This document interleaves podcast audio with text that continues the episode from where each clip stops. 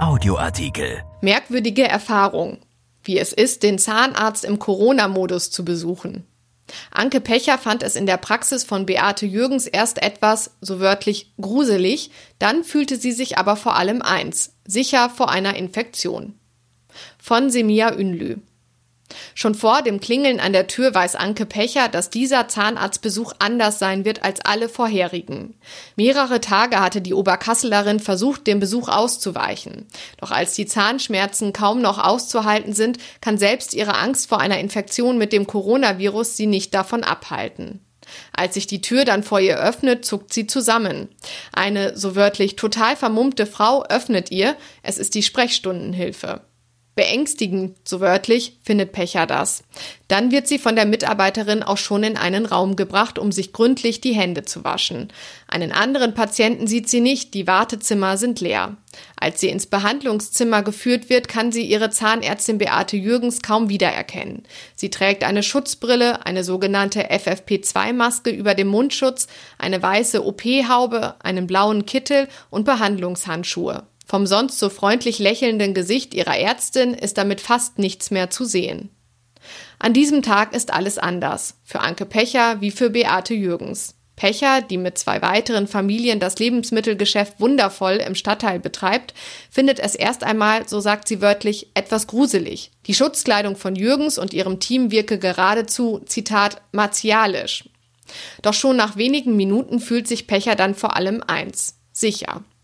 Ich hatte vor meinem Zahnarztbesuch kein Coronavirus und wollte mich dann natürlich nicht in der Praxis anstecken, sagt Pecher und lacht.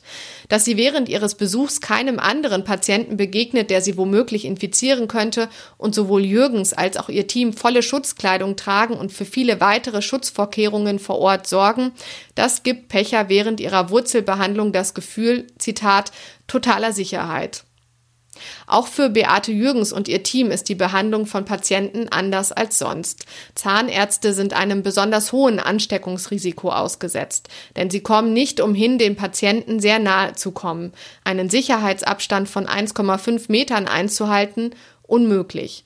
Jürgens muss am offenen Mund arbeiten, dort wo das Virus bevorzugt sitzt. Damit ist die Gefahr groß, dass sie sich oder andere mit dem durch Tröpfcheninfektion übertragenen Coronavirus ansteckt. Erst recht, wenn gebohrt, geschliffen oder mit Ultraschall gearbeitet wird. Deswegen hat Jürgens, die die Praxis mit Susanne Hörmann betreibt, eine Reihe von Veränderungen in ihrer Praxis in Oberkassel eingeführt. Dazu gehört zum einen die Schutzmontur, sagt Jürgens. Schutzkleidung ist, wie Sie wissen, aber eben nur in sehr reduzierter Anzahl vorhanden. Daher beschränken wir unsere Behandlungen zurzeit auf Schmerzpatienten und geplante Folgebehandlungen. Behandlungen etwa für Bleaching gibt es nicht. Das bedeutet, dass vor Ort nur noch drei bis fünf Prozent aller sonst üblichen Behandlungen überhaupt stattfinden und die Praxis täglich nur für wenige Stunden geöffnet ist.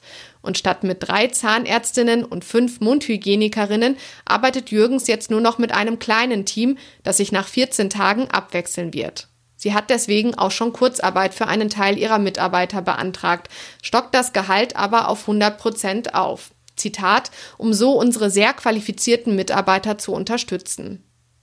Hygiene und Desinfektion gehörten natürlich ohnehin zum Praxisalltag, werden doch vor und nach jeder Behandlung etwa Behandlungszimmer und Stühle desinfiziert und jedes Mehrfachinstrument, das in die Mundhöhle gelangt, nach jeder Behandlung entsprechend offizieller Hygienevorgaben desinfiziert, gereinigt und sterilisiert. Auch jeder Spiegel, jede Sonde oder Pinzette werden so aufbereitet.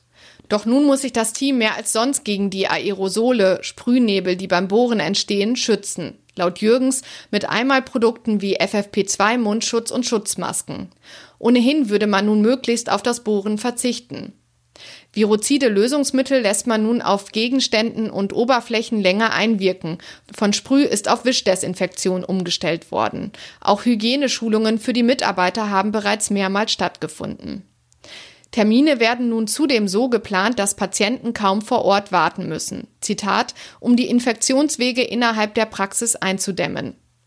Um den Auswurf des Patienten zu minimieren, spülen die Patienten mit einer Spülung, die jetzt auch Viruzid ist. Zudem wird aus hygienischen Gründen beim Patienten mit einem Kofferdamm gearbeitet, bei dem der zu behandelnde Zahn vom restlichen Mundraum abgeschirmt wird, etwa bei einer Wurzelkanalbehandlung. Jürgens und ihre Mitarbeiter achten auch vor bzw. nach Dienst strikt auf die Einhaltung der Hygienevorschriften. Ihre Mitarbeiter würden etwa auch beim Fahren mit öffentlichen Verkehrsmitteln die Schutzmasken tragen, sagt die Zahnärztin. Jürgens hätte sich mehr Unterstützung vom Gesundheitssystem gewünscht. Bei der Gestaltung der Arbeitsprozesse in den Praxen während der Corona-Krise, beim Beschaffen von Schutzkleidung oder Fragen, wie lange man denn eigentlich zum Beispiel maximal eine Mundschutzmaske tragen sollte. Das sei eine Frage gewesen, für die sie lange recherchiert habe. Jürgens hat den Eindruck, dass in vielen Praxen gerade jeder, Zitat, sein eigenes Ding macht. Auch wenn sie noch keinen positiv getesteten Patienten behandelt hat oder zumindest keiner ihrer Patienten davon berichtete, hätte sie sich allgemeingültige Regeln gewünscht. Vieles habe sie deswegen schon früh selbst in die Hand genommen, habe viel recherchiert oder zum Beispiel sogar an einer Telefonkonferenz mit Ärzten in Wuhan teilgenommen, um Erfahrungen und Wissen auszutauschen. Doch ihre Ressourcen werden zunehmend knapper. Nur noch für wenige Wochen, befürchtet Jürgens, wird ihr Vorrat an Desinfektionsmitteln und Schutzkleidung reichen. Die teils horrenden Kosten, die inzwischen etwa für Schutzmasken verlangt werden, könnten sich Ärzte wie sie in der Regel nicht leisten. Die Arbeit als Zahnärztin im Corona-Modus, das sei eben auch eine, Zitat, massive zeitliche und kostentechnische Investition, so Jürgens, die auch Mutter ist. Als ihre Mitarbeiter vor einigen Wochen anfingen, bei den Patienten Termine für Mundhygiene, Bleaching oder Prophylaxe abzusagen, hätten viele positiv darauf reagiert und Verständnis gezeigt. Jürgens meint, vielleicht sind wir dem einen oder anderen Patienten auch zuvorgekommen. Anke Pecher findet dieses Vorgehen vorbildhaft. Sie sagt, denn auf diese Weise wird sichergestellt, dass Notfallpatienten wie ich behandelt werden können. Erschienen in der Rheinischen Post am 17. April 2020 und bei RP Online. RP Audioartikel. Ein Angebot von RP Plus.